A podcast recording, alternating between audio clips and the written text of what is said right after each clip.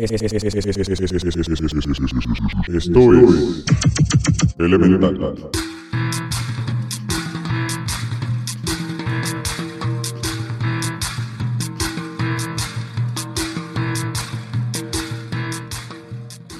Bienvenidas y bienvenidos a Elemental, el podcast al que le faltan más aliens.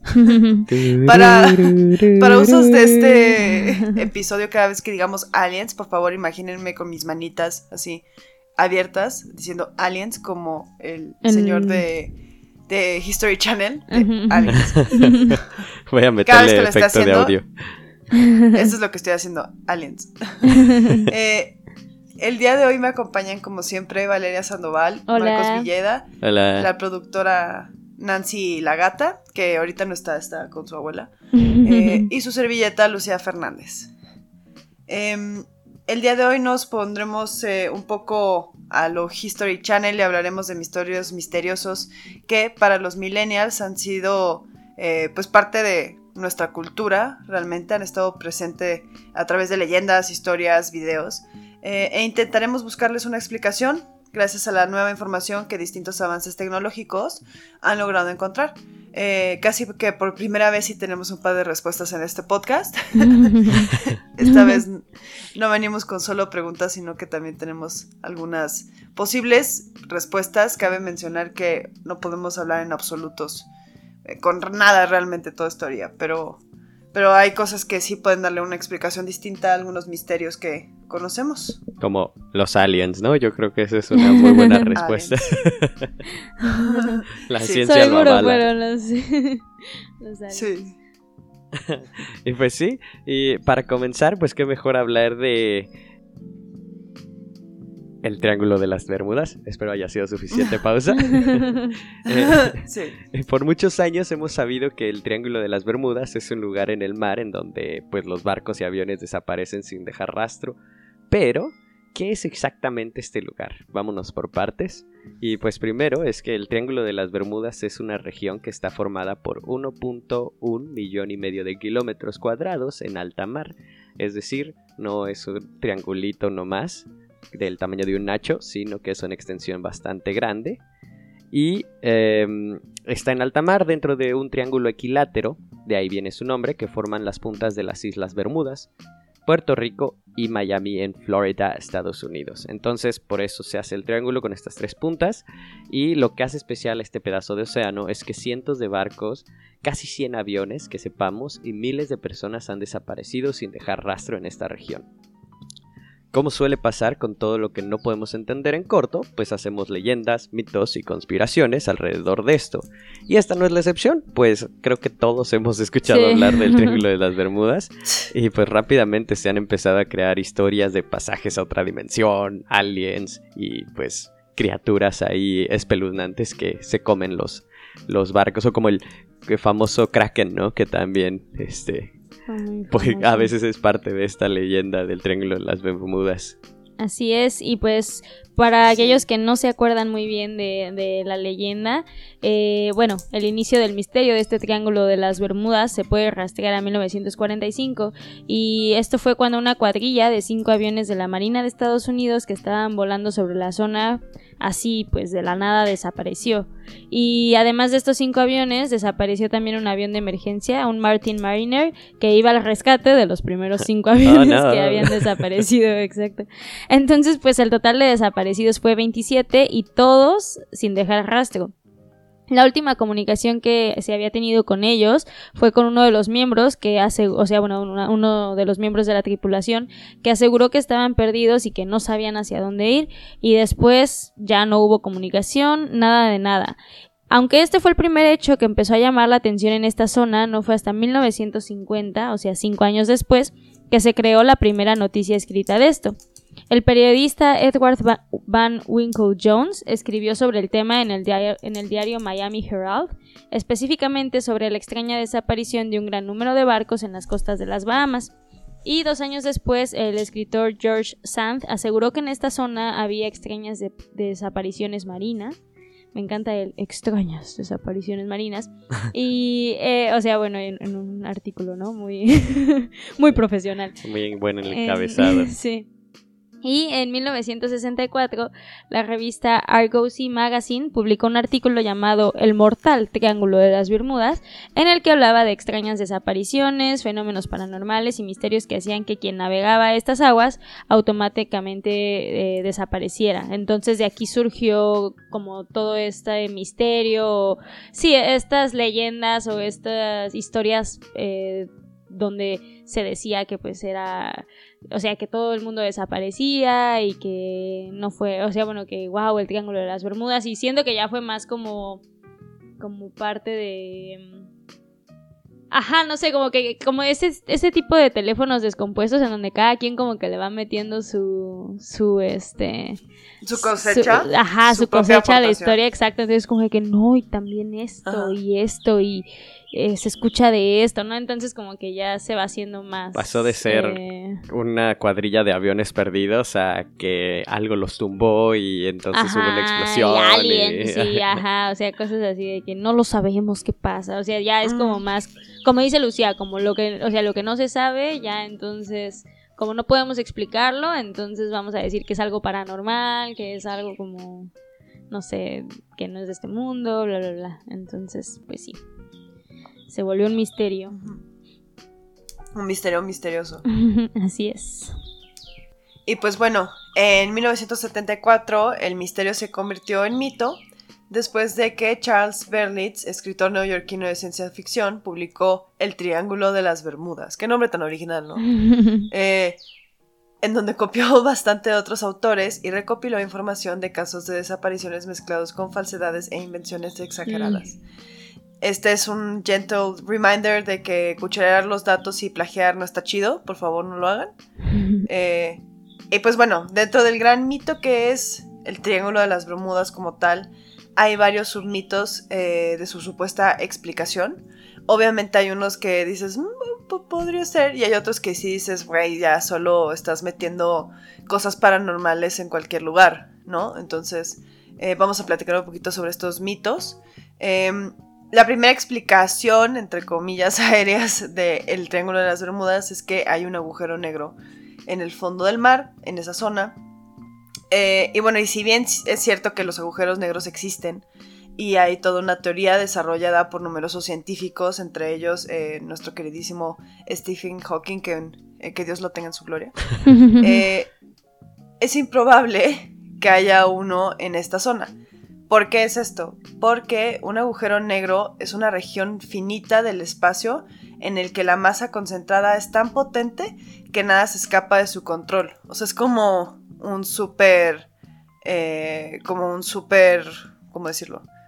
Ay, Dios mío, se me olvidó el nombre de estas... sí, gracias. No, pero estaba pensando más en una aspiradora. Ah, ok, ok. Y, y mi mente no pudo con tanta información. Pero es como una super aspiradora. Eh, entonces, ¿esto qué significa? Que si existiera un agujero negro en las aguas o en el cielo de esta zona, eh, absolutamente todo lo que pase por ahí desaparecería sin excepción. Eh, por lo que tampoco habría ni agua, ni tierra, ni nada en esta zona. Entonces, pues queda básicamente descartado. Además de que hay que recordar que el Triángulo de las Bermudas en el día de hoy sigue siendo una ruta muy importante para aviones y barcos. Entonces sería como que neta cualquier cosa que entra ahí desaparecería y pues no es así. O sea, realmente el número de desapariciones no ha sido tan alto como para aseverar esto.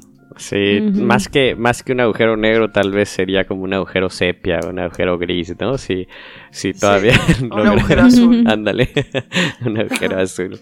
Y también dentro de estas otras teorías está una que, que, me suena al menos más interesante que la del agujero negro, si soy honesto, que es de que en esta zona, entre la del Triángulo de las Bermudas, se encuentra la Atlántida. Y pues esta teoría la respalda fuertemente el psíquico Edgar Cayce, o Sais, no sé cómo se pronuncia, que aseguró que los atlantes tenían una tecnología súper desarrollada consistente en cristales de fuego que literalmente lanzaban rayos y obtenían energía. Para empezar, pues es un psíquico. Para empezar, pues es un psíquico que no sé qué tan qué tanto le voy a creer. Y después habla de que su energía son cristales de fuego. Pero bueno, el experimento le salió tan mal a los atlantes en una de tantas experimentaciones, que su maravillosa isla terminó hundida y el poder de estos cristales, que seguiría activo hoy en día, interfiere con los aparatos tecnológicos de los barcos y aviones, y pues por eso es que se pierden. El problema con esta teoría es que ni siquiera se ha demostrado que la Atlántida existía, ¿no? Entonces sabemos que esta ciudad contiene, gracias a los diálogos, bueno, esta ciudad continente, gracias a los diálogos de Platón, Timeo y Critias, en el que los atlantes perdían, perdían la soberanía de la tierra a mano de los atenienses. Pero, pues de nuevo, solo son hasta donde entiendo relatos fantásticos, ¿no? Y también esta otra de este mismo, que, que, yo categorizaría en la misma área, que es la de los monstruos marinos, como estábamos diciendo, que pues si estás pensando en esta categoría, lo primero que se te viene a la mente es el famosísimo Cracker, ¿no? Y pues este y otros como él habitarían las aguas del Triángulo de las Bermudas, comiéndose literalmente todo lo que se pone ante sus fauces. Esta leyenda pudo venir del avistamiento por parte de marineros y piratas de calamares gigantes de 14 y 15 metros de longitud que habitaban las aguas profundas de alta mar. Entonces sí había calamares gigantes, pero pues la verdad es que un calamar gigante no es lo mismo que un kraken. No. No, definitivamente. No, calamar gigante doesn't equal to kraken. kraken. Cthulhu. Cthulhu. Y pues otra, otra teoría muy improbable, por no decir menos, es que la zona es una estación extraterrestre en la que los ovnis, aliens, se apropian de personas para llevárselas a sus planetas y estudiarlos. Las teorías más alarmistas aseguran que los extraterrestres nos estudian con el fin de saber cuál es nuestra tecnología y nuestras habilidades para después usarlas en nuestra contra e invadirnos. Entonces, pues por eso se llevan los aviones y los barcos que pasan por ahí. Eh, las más amables dicen que los extraterrestres se apropian de personas en esta zona estacional con el fin de salvar a la humanidad del gran holocausto final. Entonces, gracias aliens. Nunca nadie se había preocupado tanto por mí. Pero bueno, suficiente unir los puntos. Aquí ya ahora sí vamos a mencionar cuáles son las explicaciones más reales de lo que pasa en el Triángulo de las Bermudas. Y bueno, la primera es que era y es un lugar de paso muy frecuentado por barcos y aviones que viajan desde el continente americano a Europa, como mencionaba Lucía hace unos momentos. Entonces, eh, pues la teoría es, es que sus fuertes vientos y las corrientes del Golfo hacen que tanto la navegación como los vuelos sean más rápidos. Eh, entonces, es una especie de atajo o ruta rápida para poder viajar hacia Europa. Y como ya sabemos, cuanto mayor es el número de embarcaciones o aviones que pasan por allí, pues eh, mayores son las probabilidades de que les pase algo, de que no haya, o sea, de que pues puedan chocar o pueda haber algún accidente o cosas así. Es, como China, ¿no? Que tiene una densidad poblacional tan grande que por eso tiene muchas medallas en los Olímpicos, que ahorita están de moda. o Estados Unidos, ¿no? Que mientras más gente, pues hay más probabilidades de que haya gente buena por la competitividad. Así es, sí, pues lo mismo, o sea, hay a mayor tráfico aéreo, obviamente hay muchísima más probabilidad de que no, ajá, o sea, de que no se midan bien como los tiempos entre uno y otro, porque pues se reducen como las ventanas de tiempo y entonces ahí ya puede haber impactos y demás. Sí, es como cuando sales a la carretera en Semana Santa. Exacto. salir en carretera en Semana Santa es la época más peligrosa en la que puedes salir en carretera. Entonces, creo que tu probabilidad de tener un accidente se duplica o algo así. Sí. también en Navidad, ¿no? Hay muchi o sea, hay muchísimas muertes en Navidad y eso por lo mismo de que pues la gente sale de fiesta, este eh, hay más tráfico. Ajá, en general. para empezar, hay más coches en la calle y eso ya es un factor para que haya más accidentes. Entonces, pues eso también tiene mucho que ver. Em, otra de las posibles causas es el factor humano. Eh, hay que recordar que al final del día eran humanos los que estaban piloteando los aviones y barcos que desaparecieron. Eh, muchos de los accidentes que han tenido lugar en esta zona tiene que ver con errores de cálculo, con fallos tecnológicos propios de grandes aparatos o con malas decisiones. Entonces es algo que nunca se podrá demostrar simplemente porque ocurren en zonas que al ser tan extensas y tan alejadas de las costas, porque de verdad estamos hablando de ¿cuánto habíamos dicho que mide esto? 1.1 este, millón de kilómetros cuadrados, no. Ajá. Algo así. Sí, algo así.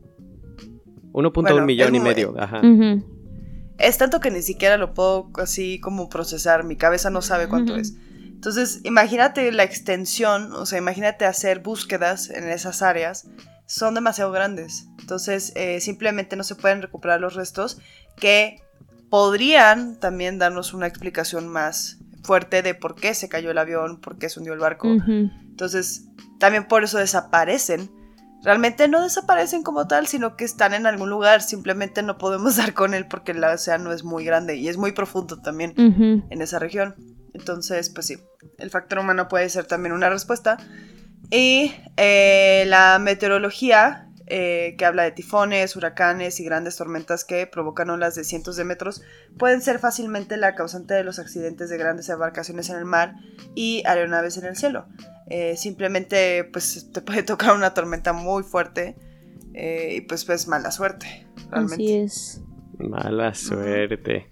Sí, y además algo que, que también tiene como mucha, ¿cómo decirlo?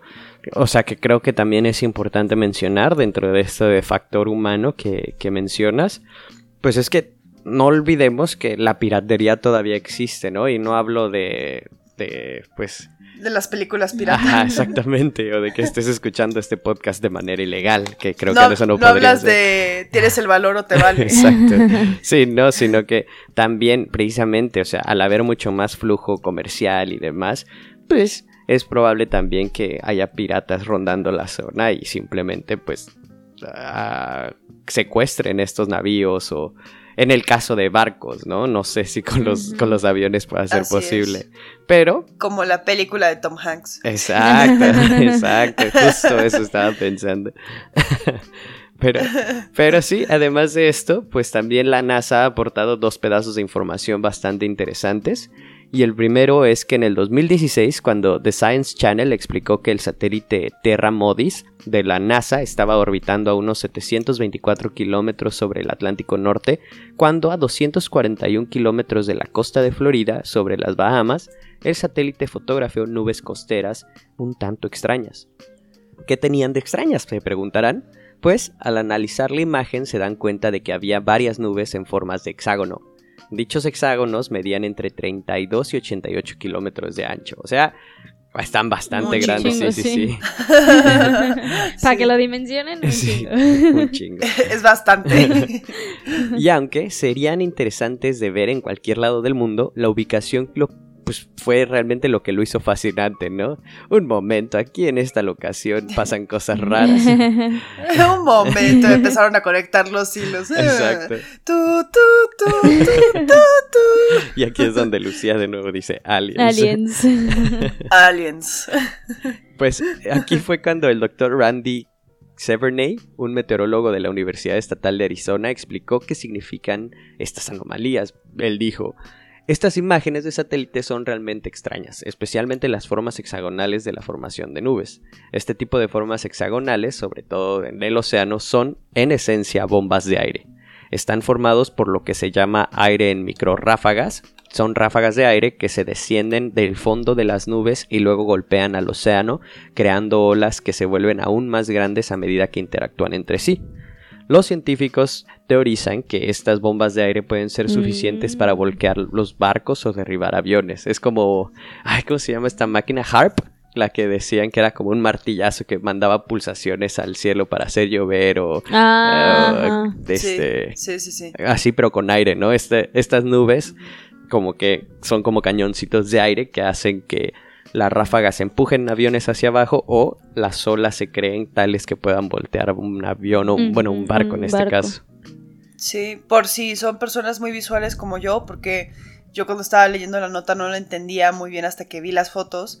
Eh, porque están las fotos satelitales de la NASA, eh, las vamos a subir en la página para que puedan verlas, porque sí es muy impresionante, o sea, se ven como hexágonos perfectos. Ok, vale. Es muy, es muy raro, o sea, yo nunca había visto una nube así, sí dije, órale. y, y, el tamaño es lo que es sorprendente también, o sea, porque estamos hablando de que entre 33 a 88 Un es pues básicamente de aquí a la Ciudad de México.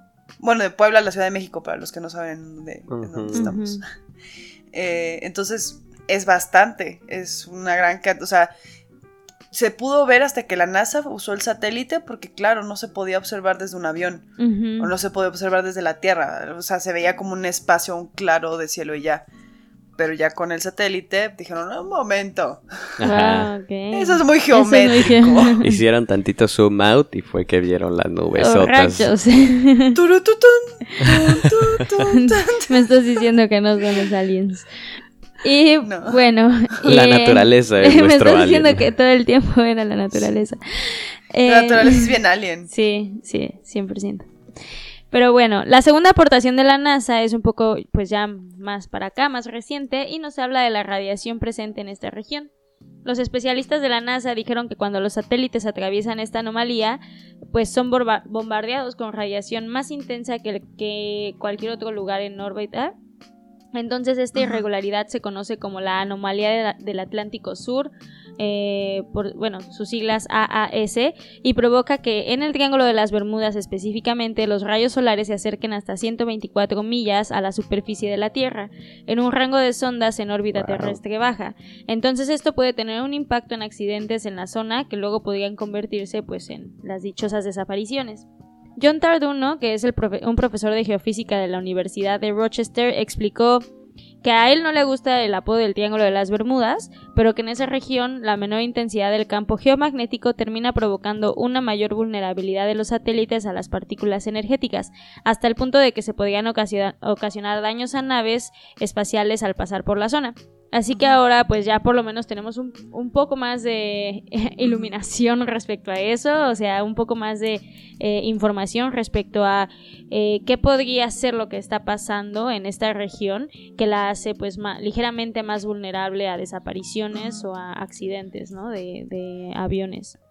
Me parece muy importante hacer el paréntesis, eh, porque creo que nunca hemos hablado del campo geomagnético, pero básicamente los rayos solares, que es como esta radiación que emite el sol, además de la radiación ultravioleta, está, nosotros no somos víctimas de esa radiación porque tenemos el campo geomagnético que es como un, pues sí, como una burbuja que nos rodea más allá de la capa de ozono.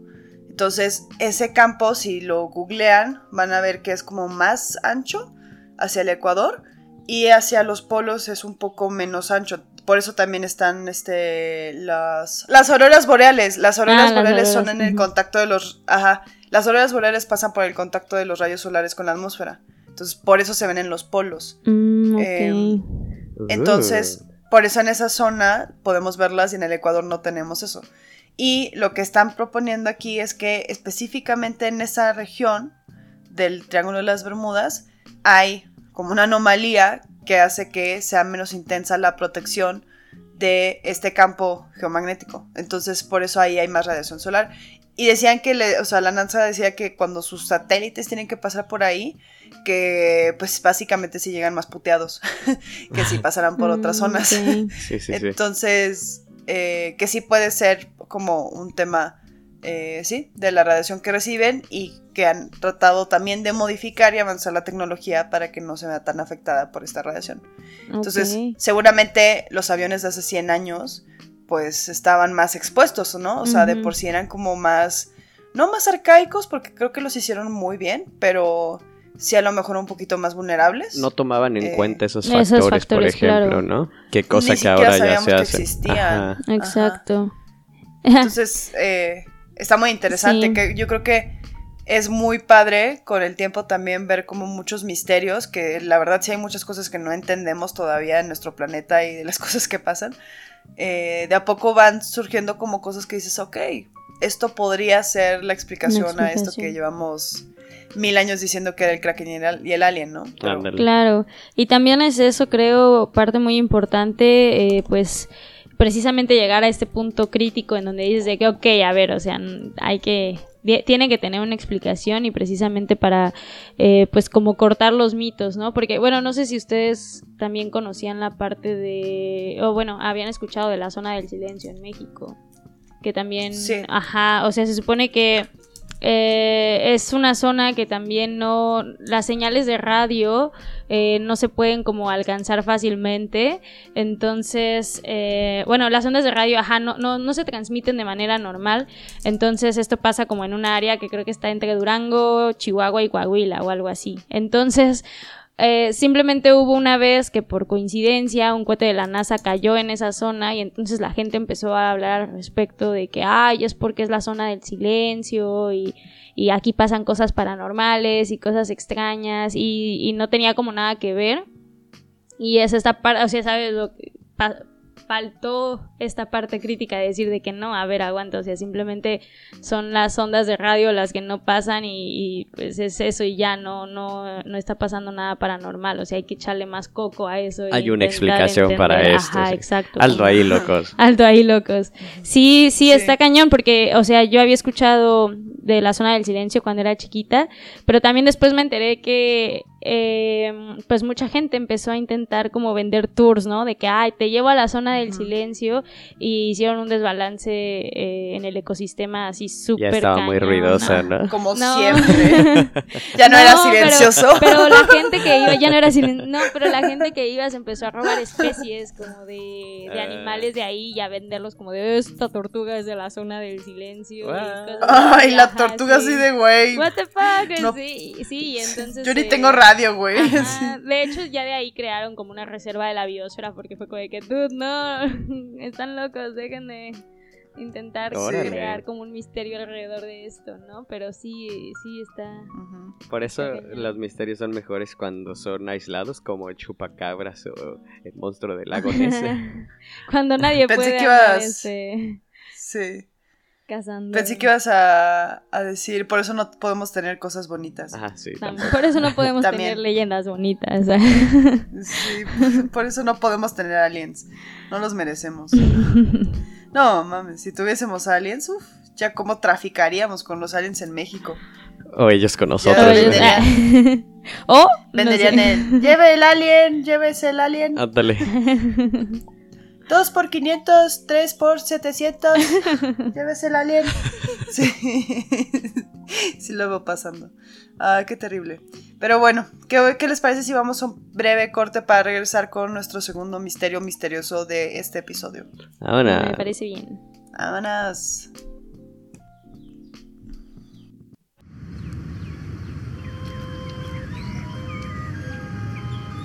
Equipado con sus cinco sentidos, el hombre explora el universo que lo rodea y a sus aventuras les llama ciencia.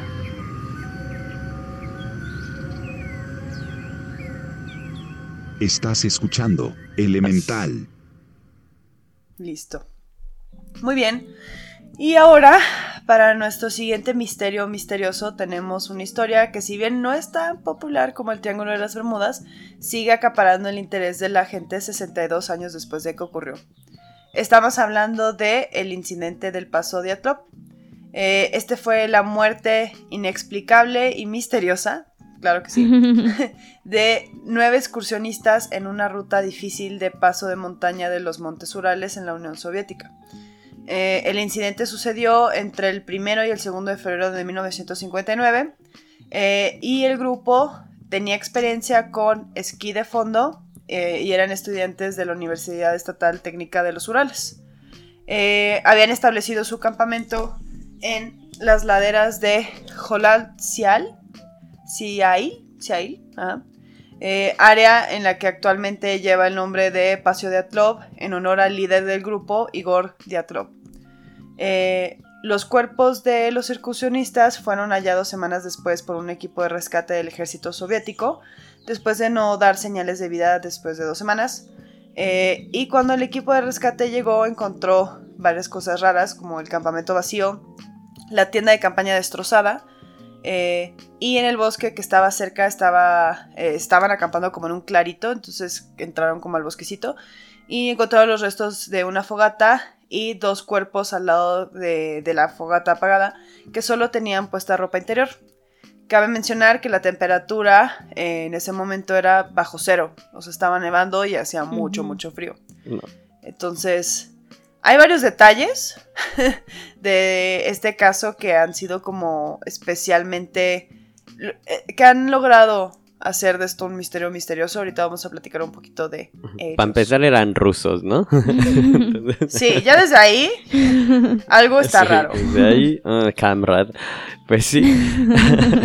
Después de... Sucre Después de... Además de estos dos cuerpos que, que encontraron cerca de la fogata, también tiempo después o después encontraron tres cuerpos más y eh, los cuatro restantes fueron encontrados dos meses después. Entonces fueron dos cuerpos con la fogata primero, después encontraron tres cuerpos y dos meses después encontraron otros cuatro cuerpos restantes, los cuales completarían este equipo de excursionistas.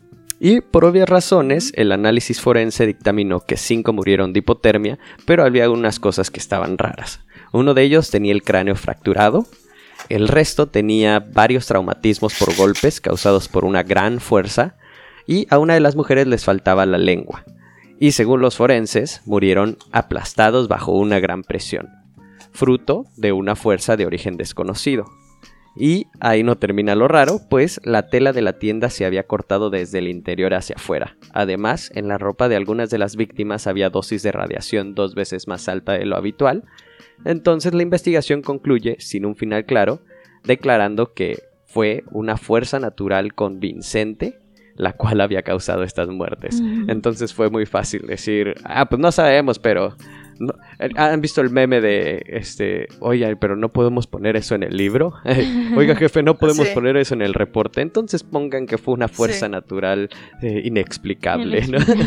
Convincente, aparte convincente, te, va, te va a convencer. O sea, vas a decir, me convence su, existencia, sí. Y, y, lo más cagado es que sí pusieron, o sea, el reporte forense dice fuerza natural convincente. Así, está reportado. Y por eso. Legalmente murieron por una fuerza natural Imagínate, 62 años después fue que alguien dijo, oye, no me convence. No me convence la fuerza natural. yo, no estoy tan, yo no estoy tan convencido. Ahora que lo dices, a mí no me convence tanto eso.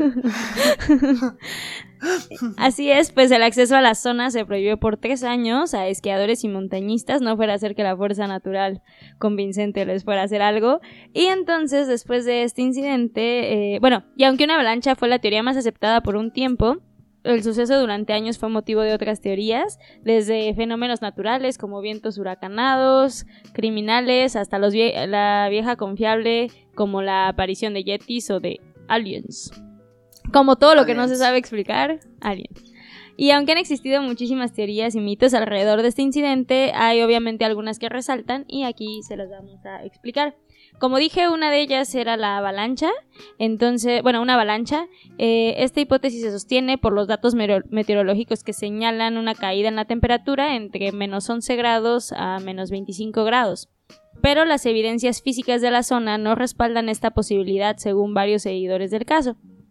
Esto sobre todo porque las heridas que presentaban los excursionistas son atípicas a las que las víctimas de avalancha suelen presentar, las cuales suelen normalmente morir por asfixia. asfixia. Además de que el día que sucedió el incidente no nevó, lo cual es lo que suele desencadenar las avalanchas y encima de todo esto la tienda no estaba enterrada bajo la nieve. Entonces eh, no es tan factible que haya sido una avalancha, la gente no estaba convencida de que realmente esa hubiera sido como una opción o una explicación a, eh, a esto que pasó. Un detalle que no mencionamos arriba, que también es como una de las cosas más eh, que más te ponen a pensar y que sí, sí está raro, es que la casa de campaña, de, porque todos estaban en una misma casa de campaña como muy grande, y la casa de campaña estaba rota con un cuchillo, pero de adentro hacia afuera. O sea, los cortes, eh, hicieron todo un análisis después de muchos años eh, y los cortes fueron definitivamente de adentro hacia afuera, por cómo se rompió la tela. Entonces, eh, esto, esto fue como muy importante después, porque sí fue como, ¿por qué simplemente no abrieron? O sea, porque la tienda de campaña no estaba bajo nieve, ¿no? Que si uno dice, bueno, estás en una avalancha y te cae la avalancha, pues a lo mejor dices, no veo en dónde está la puerta y lo corto. Pero el tema aquí es que la casa de campaña estaba normal, no estaba bajo una cantidad de nieve.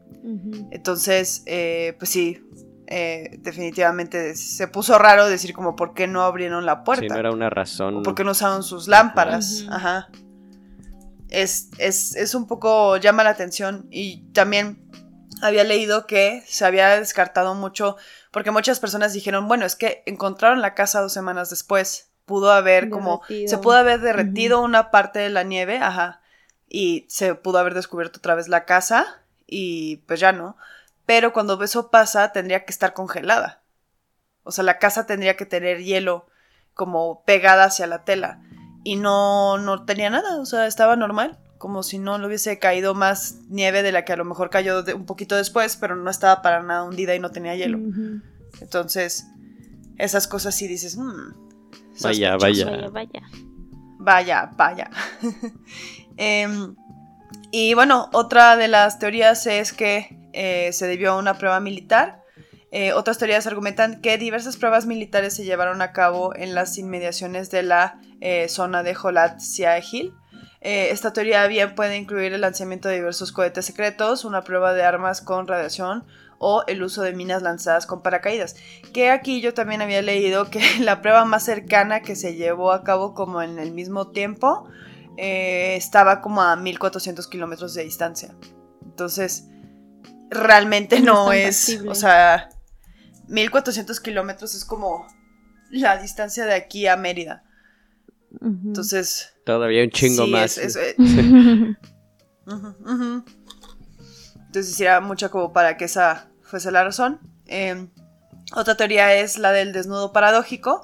Eh, de acuerdo con estudios anteriores, en diversos casos de hipotermia, el frío puede conducir a un sesgo cognitivo, de tal forma que el afectado puede desvestirse por una falsa sensación de calor extremo. Entonces, eh, esto se le conoce como desnudo paradójico. Pero lo que llama aquí la atención es que pues ellos originalmente tenían un fogoncito como dentro de la casa y que pues realmente no, o sea, sí estaban equipados para sobrevivir al frío, no es como que llegaron cero preparados y les dio hipotermia y se desvistieron más, sino que iban con el equipo necesario, eran excursionistas bastante experimentados, entonces también fue como, ¿por qué entrarían en estado de hipotermia para empezar? ¿No? Entonces Sí, traían equipo para eso, ¿no? Sí, ajá, se supone que eran personas ya que, que, eran experimentadas en lo de el excursionismo, entonces. Sí, y el líder del grupo, Igor Diatov, era un experto. Eh, él, él, trabajaba en eso. Entonces también no es como que iban así nomás, los estudiantes iban en una excursión profesional y lo que estaban buscando era alcanzar como el número de horas necesarias para alcanzar como el siguiente nivel. Ellos estaban como en el nivel intermedio y tenían que hacer una excursión más para subir como a nivel ya experto. Su certificación, eh, ¿no? Ajá, exacto. Eh, otra de las teorías es el Yeti ruso. en el año 2014 el canal Discovery Channel emitió un documental titulado Russian, Yeti, The Killer Lives, en el que se sugiere que los exploradores del Paseo de Tlop pudieron ser atacados por la versión rusa del Yeti. Ojo, ajá, no, no el Yeti, porque el Yeti claramente es, este gringo, ¿no? Sí, exactamente. O sea, es que el Yeti original te dice hello y el Yeti ruso te dice privet, es diferente. Comrad. Comrad, privet, comrad. Eh, aunque esta teoría carece de muchos fundamentos, nos preguntaremos por qué, ¿no? Eh, y otra opción es aliens. Otro grupo de excursionistas sí, cerca del lugar de la muerte del grupo de Igor Diatlov declararon haber observado orbes anaranjados. Esto ha permitido especular con la posibilidad de seres de otros mundos, sin mayor evidencia eh, que este testimonio y la hipótesis sostenida por el ex policía Lev Ivanov. Aunque al igual que la teoría de su primo el Yeti, no es muy probable. sí. ¿Y se acuerdan cómo la NASA ayudó con lo del Triángulo de las Bermudas? Pues aquí la KGB también este, eh, tiene algo que ver en, esta, en este show, pues según esto, operaciones secretas de la KGB es otra de las teorías.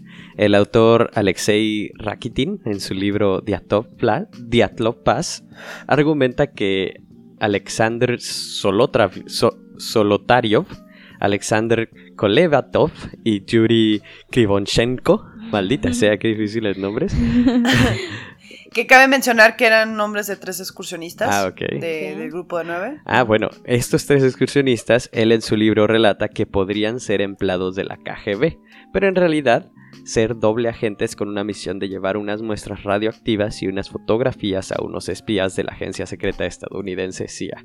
Entonces eran unos malditos eh, traidores que que se llevaron su merecido. Algo podría haber salido muy mal y el resultado pues fue la muerte de todo el grupo, ¿no? Si mezclas eh, muestras radioactivas y fotografías para espías de, a la CIA, pues es una mala combinación. Y además de estas teorías hay muchísimas más que al no tener pruebas pues son menos probables, ¿no? Incluso menos probables que el Yeti y los aliens. Ah, eh, ajá, exactamente, son menos probables que los... No sé, eh, si tienen ahí o sea, si quieres, menciónalas, pero hay algunos detallitos de algunas que son importantes. A ver, vamos a, vamos a, mencionar cada una y vamos dando nuestro, nuestro input a ver qué tal, ¿no? Por ejemplo, una de ellas es que fueron asesinados por una tribu de los Mansi vecina. ¿Qué? Ah, a mí me parece más creíble que un... Eh, esa se descartó porque los Mansi, son como básicamente. No, pero también los Mansi son como la tribu indígena de la Unión Soviética. Entonces, eh, esta se descartó porque los Mansi son extremadamente... Eh, pacíficos. Mansos, mansos, así. este, sí, son muy pacíficos, o sea, nunca, nunca se ha reportado un ataque de los Mansi hacia civiles, jamás. Entonces sí fue como, ¿por qué de la nada matarían a un grupo de nueve excursionistas así nomás porque sí, ¿sabes? O sea, porque muchos excursionistas antes se han cruzado con los Mansi y los Mansi realmente nunca les han hecho nada porque pues no, y también, son agresivos. Bueno, y no, coincidía como con los reportes forenses, ¿no? De la parte de este hipotermia o o sea, lo que mencionábamos hace hace rato que los reportes forenses habían dicho que lo del no sé, la hipotermia o igual había unos que, que tenían, ya no me acuerdo, pero cráneos fracturados. Ajá, cráneos. Bueno, eso todavía estar desnudos. Pero ajá, como algunas, o, lo de la casa rota desde adentro, no sé, cosas así que no, no hacen como mucho sentido con la historia, ¿no? Pues sí. La segunda de estas es que eh, estos fueron confundidos por unos fugados de un gulag cercano. Los gulags eran campos de trabajo como prisiones en la Unión Soviética.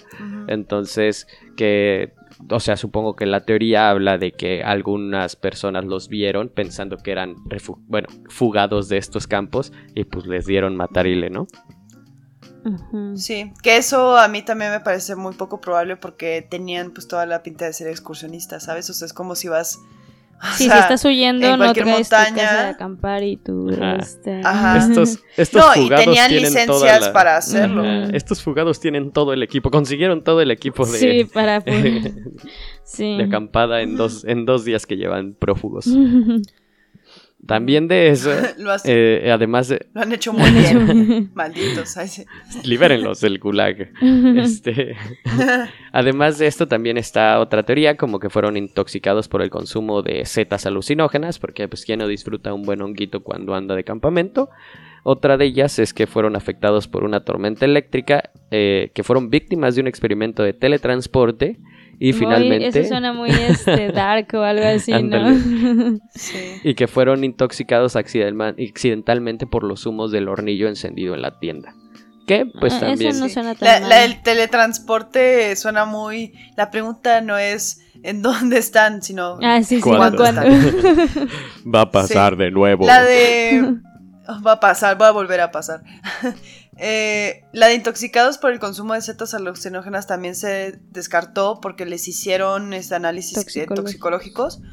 No había presencia de ninguna droga y eh, hay que recordar que estas eran personas que habían estado preparándose por varios meses para hacer, o sea, era una era un trayecto muy difícil. Y eran personas deportistas que estaban realmente pues o sea, intentando llegar con su certificación. No es como que iban de fiesta, o sea, no eran unos chamacos así, uy, vamos al bosque. No, o sea, tenían un propósito como... Ajá. Entonces, eh, eso también quedó como bastante descartado porque además las familias y las personas que conocían a estas personas eh, no, o sea, dieron testimonio de que pues no eran realmente personas que solieran como, pues sí, hacer uso de drogas. Y, en cuanto a los humos del hornillo, porque esa, esa sí me parece un poco, este, o sea, no me suena tan... Eh, pues supongo que si ese hubiera sido el caso, habrían encontrado restos de hornillo en, en el interior de la casa a niveles muy altos, ¿no? Supongo que no, y se hubiesen muerto también adentro de la casa, porque así te mueres de intoxicación por CO2. Te asfixias, o sea, te duermes y solo no te vuelves a despertar. Entonces, eh, en este caso sí es como mucho más eh, violento todo lo que pasó como para decir, estaban intoxicados y ya. Sí, sí, sí. ¿No? Entonces, porque además, si te das cuenta a tiempo de que estás siendo intoxicado por CO2, cuando te estás mareando, eh, que eso pudo haber sido porque intentaron romper la casa de campaña. Eh, después de que salga el CO2, a la media hora, una hora ya estás otra vez consciente. Sí, no explica los huesos. No te quitas la los huesos rotos, las presiones altas que se registraron en sus cuerpos. es, que, es que hay tantos detalles que de repente se te olvida como, ah, es que también tenían el cráneo así y los tímpanos Ah, que era zurdo, sí es cierto. Pero bueno. Con el paso de los años, obviamente, pues el caso ha sido revisado varias veces y aunque la teoría de la avalancha ha sido la más examinada, también existe otra teoría que es bastante interesante y esta es la teoría del infrasonido, que por cierto, si lo recuerdan, hablamos acerca de estos infrasonidos y, justo también hablamos de este... Em, accidente, por así decirlo, eh, o bueno, de, esto que pasó en uno de los episodios, justo el primer episodio de este podcast, me parece. donde hablamos justo, ajá, del sonido. Entonces, pues probablemente eh, esto ya les parezca un poco familiar y esperamos que nos hayan escuchado y hayan hecho su tarea. Pero bueno, el infrasonido, para aquellos que nos están escuchando desde ahorita y no desde nuestros inicios, es lo opuesto al ultrasonido. Entonces, esto quiere decir que este tipo de, de sonidos ocurre por debajo del umbral de audición humana a 20 Hz, mientras que las frecuencias del ultrasonido caen por encima de la audición humana a un umbral de 20.000 Hz. Un pionero en los efectos biológicos del, infrasonido fue el científico francés Vladimir Gabro, eh, que fue nacido en Rusia, y él descubrió su impacto en el cuerpo por accidente cuando él y sus asistentes de laboratorio comenzaron a experimentar náuseas, dolor en los tímpanos y temblores en el equipo, bueno, o sea, todos ellos en el laboratorio sin causa aparente cuando se descartaron las fuentes químicas y lo que, o bueno, ajá, efectos que estuvieran como en el aire o algún químico, Gabro concluyó que el motor de un gran sistema de ventiladores y conductos en el edificio donde se encontraba su laboratorio estaba generando ondas sonoras inaudibles de baja frecuencia. Lo que inicialmente comenzó como una irritación subconsciente pronto se convirtió en una búsqueda científica para Gabro y eh, fue muy difícil para él continuar ya que ningún micrófono tradicional podía captar las frecuencias de estos infrasonidos que él estaba escuchando y entonces la exposición al infrasonido resultó en enfermedades que para él a veces duraban días. Eh, estos infrasonidos se producen a partir de fuentes artificiales y también lo mencionábamos en el primer episodio que pueden eh, ocurrir en la naturaleza como subproducto de terremotos o deslizamientos de tierra, meteoritos, algunos ternados o ajá como acomodación de pues como placas tectónicas y cosas así. Entonces eh, es algo que también se puede encontrar en la naturaleza y pues ya. Sí, eso me pone a pensar si cuando han, habido sismos, por ejemplo, yo siempre me mareo, pero la verdad es que no sé si en cierta medida puede ser por el infrasonido o si solamente es porque generan, pues todo se está moviendo, o sea, también es como, es difícil decir. Pues tal vez es una combinación de los dos, eh, no lo sé, yo creo que sí. Probablemente sí. podría ser. Este, y bueno, esta teoría que tiene que ver con el paseo de club el infrasonido, cuando está generando estos efectos, también induce el pánico debido a los efectos presurizados en las frecuencias infrasónicas que pulsan a través de los tímpanos. Estas ondas de baja frecuencia pueden hacer que el tímpano haga vibrar las células ciliadas, que son las que vibran y perciben los sonidos, eh, del oído interno. Aunque el sonido puede no ser audible, las células ciliadas excitadas en el oído interno envían impulsos al cerebro y esta desconexión entre el silencio aparente y las señales que recibe el cerebro del oído puede ser eh, extremadamente perjudicial para el cuerpo. Eh, los excursionistas habrían escuchado el ruido de los tornados creados por el vórtice de Karman y también sintieron los efectos del infrasonido producidos por este vórtice. Ahora, este vórtice es un fenómeno natural muy extraño, pero sí sucede. Es un fenómeno eh, similar entre un tornado y las alteraciones del aire que produce. Em, y pudieron sentir los efectos del infrasonido inducido por este vórtice, porque el vórtice de Karma no es un tornado como tal, pero es similar. Entonces, la idea es que este vórtice pasó cerca, no lo suficientemente cerca del campamento como para destrozarlo, pero lo suficientemente cerca como para producir el infrasonido. Entonces, eh, hay que tener en cuenta que estaba súper, súper, súper oscuro y que los excursionistas probablemente no tenían ni idea de lo que estaba ocurriendo. Entonces, si tú de nada estás así en la casa de campaña bien chill, ya a punto de dormirte, y de la nada empiezas a sentirte así súper mal y sientes que hay como un sonido súper ensordecedor, mm. pero no, no, ves de dónde viene porque sales de la casa y dices como no hay nada, pues sí, sí entiendo el pánico. Eh, los múltiples tornados habrían pasado, como decía, lo suficientemente lejos como para no dañar la tienda, pero lo suficientemente cerca como para producir un rugido. Eh, los excursionistas también habrían sentido los efectos del infrasonido, que causó pánico, miedo y dificultad para respirar. Entonces, de la nada, empiezan a tener todos estos síntomas físicos, todos, porque aparte fue algo colectivo, y empiezan a sentir mucho pánico porque no ven qué es lo que está ocasionándolo. Solo, ayuda, me siento raro, ¿no? Sí. El niño. y pues sí. Sí, pero aparte raro y no podías respirar, eh, sentías náuseas, o sea, son síntomas como muy fuertes. Y si fue un vórtice muy grande, eh, pues sí, seguramente los síntomas fueron como muy profundos. Claro. Sí, pues sí, y precisamente algo que propició estas, este, estos vórtices o este vórtice de Karman es que la montaña Kolatsiakil o Sikal, Siakil, tiene una cima simétrica en forma de cúpula. Entonces, esta simetría ayudaba precisamente a que las ondas, como se dispersan en estas este, también llamadas calles de vórtice de Karman, eh, que están llamadas así por el ingeniero de dinámica de fluidos y físico Theodor von Karman. En la aerodinámica de los fenómenos meteorológicos, los pequeños tornados se crean cuando el viento de cierta velocidad golpea un objeto contundente de una forma y tamaño pues, particulares. Eh, en este caso, pues la cúpula de, Dead Mountain, y los vórtices gemelos giran en ambos lados del objeto que obstruye. Entonces se, se, separa, el fluido y el flujo de los cuerpos aledaños, por así decirlo, y estos tornados crean tanto infrasonidos como un rugido ensordecedor que muchos lo han comparado con el sonido de un tren de carga. De hecho, cuando se construyen nuevos edificios en áreas azotadas por el viento, a menudo se diseñan en formas complejas para poder evitar estos efectos de vórtice de Karman, y pues una que no sea tan espantoso y otra que estas frecuencias pues no puedan afectar tanto como la integridad de la estructura como a los pasajeros.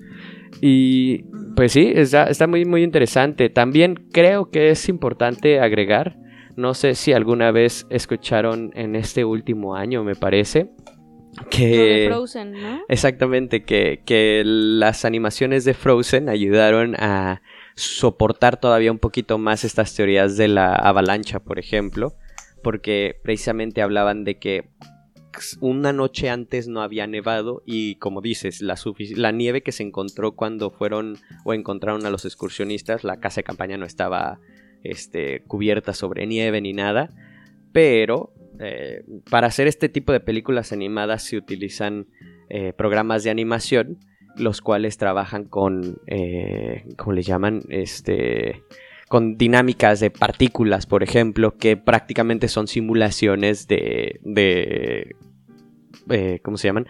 Ah, pues con parámetros muy específicos. Entonces, tú le das al programa las condiciones, en este caso agregaron todas las condiciones del, del clima como se tienen registros en, ese, en esa noche y al dejar que la simulación corriera, de cómo surgió esta avalancha en, este, en esta montaña de... ¿Cómo se llama? Devil Mountain? No, Dead Mountain. Este... pues se habla de que sí es posible que haya habido una avalancha y que en la misma, por la, por la forma eh, precisamente de cúpula que tenía, eh, hubiera sido como algo muy fuerte lo que arrasó y de todas maneras hubiera sido como suficiente como para incluso seguir y dejar como la casa de campaña que supongo que estaba muy bien anclada eh, sin estar enterrada sobre la nieve. El, punto es que esto así se, descubrió o se, se vio apenas este cinco meses creo. Ajá, este año muy, el año pasado. muy sonada, porque era como Frozen eh, ayuda. resuelve el misterio del paso de Diatlov. Oye, ganó, ganó un Oscar. ganó un Oscar y yo le creo. Sí, sí, sí, justo eso. Este, como decía Marcos, o sea, todos estos códigos eh, de animación ayudaron como a ver el efecto, principalmente era como para simular el efecto o bueno, el impacto que tendría una avalancha en el cuerpo humano y entonces se dieron cuenta de que sí podía eh, generar eh, cráneos rotos y costillas rotas y eso, entonces ya como que esto ayudó a sentar más, como decía Marcos, ¿no? La base de... De, de todas maneras, entre las dos me gusta más la del infrasonido. A mí me hace más sentido la del infrasonido. A mí la verdad creo que sí me, das, me da un poco más de sentido la de la avalancha, pero no puedo negar que, se escucha bien perrón todo lo del vórtice de Karman y, o sea que el infrasonido como tal haya generado pues este, este comportamiento en los excursionistas. Bueno, es que a, mí la parte que me convence más de el infrasonido es como la parte o bueno o sea, siento que en la avalancha no hubiera, no sé si hubiera como tanto habido la necesidad de salir como de pues es que imagínate, estás ahí y ves que, o sea, escuchas que viene una avalancha. Tal vez había ya personas afuera o no sé, simplemente la desesperación fue tanta que dijeron, ¿sabes qué? Tenemos que salir, no, no tengo tiempo para abrir un cierre, ¿no? No sé, o sea, este, las personas desesperadas ah, pueden hacer ajá, pero exacto, me suena más, eh, bueno, no sé, ya estoy especulando, pero me suena más como a que entre la desesperación que causan los infrasonidos, o sea, por lo que decíamos, de que como las náuseas y el no saber bien qué onda y así es como, oh, solo necesito, o sea, solo necesito salir de aquí como en un afán de que tal vez solo es aquí adentro y si salgo como que todo va a pasar y, ya, ¿no? O sea, como el intentar salir del lugar en donde estás que yo siento que una avalancha al momento de golpearte, como que el impacto es más repentino, que no te da tiempo ni de actuar, o sea, como que solo llega de la nada. Bueno, tal vez sientes como el estruendo, pero sí, no sé. A mí me convence más el infrasonido, pero... También hay, hay cosas que... Es que el, caso del paso de Datlov ya ha generado una cantidad de información tan grande que no podemos abarcarla toda. Es muchísima la información que ya se tiene y también teorías y también se piensa como en lo que hicieron después porque la teoría también señala que pasó lo del vórtice y lo del infrasonido y eso duró, no sé, como una media hora y después se quitó. Eh, entonces que en esa media hora pasaron muchas cosas. Por ejemplo, hay teorías de que las personas que estaban como en la fogata que intentaron hacer, eh, le empezaron a hacer porque en la desesperación, en la casa de campaña cuando empezó y empezó como todo el sonido del rugido, que no sabían de dónde venía junto con los síntomas, se desvistieron porque pensaron que quizá tenían algo, o sea, que quizá tenían como algún insecto o algo venenoso que los estaba, los estaba como afectando. Y salieron de la casa y después pasó y dijeron, chale, ya nos quitamos todo, como que ahora qué hacemos y que ahí esas dos personas fueron cuando intentaron hacer la fogata para sobrevivir y de hecho una de las teorías es que ellos fueron los últimos en morirse. Mientras que la persona que tenía el cráneo roto se sospecha que intentó subir un árbol para ver si podía ver de dónde venía lo que estaban sintiendo y que pues su, su sentido, como el oído está conectado también con el tema del balance, eh, pues se cayó del árbol y se rompió el cráneo. Entonces también hay como muchas teorías de todo lo que pasó en ese lapso de horas, porque fueron horas en las que, o sea, no fue inmediato realmente la muerte, sino que tuvo, tuvo una extensión de tiempo un poco más larga. Eh, y no sé, a mí me parece muy interesante, sobre todo por algunos detalles, porque yo lo pienso y digo, si la avalancha cayó y pasó lo suficientemente rápido como para no romper la casa, eh, y luego salieron con el cuchillo de la casa, ¿por qué te desvistes? O sea, si ves que estás en una avalancha y que ya pasó y estás vivo, no te desvistes. Y tenían la ropa ahí, porque si pudieron salir de la casa, pues ahí estaba todo su equipo. O sea, su equipo no estaba, estaba accesible porque estaba dentro de la casa de campaña. O sea, siempre pudieron haber regresado al equipo. Qué bien.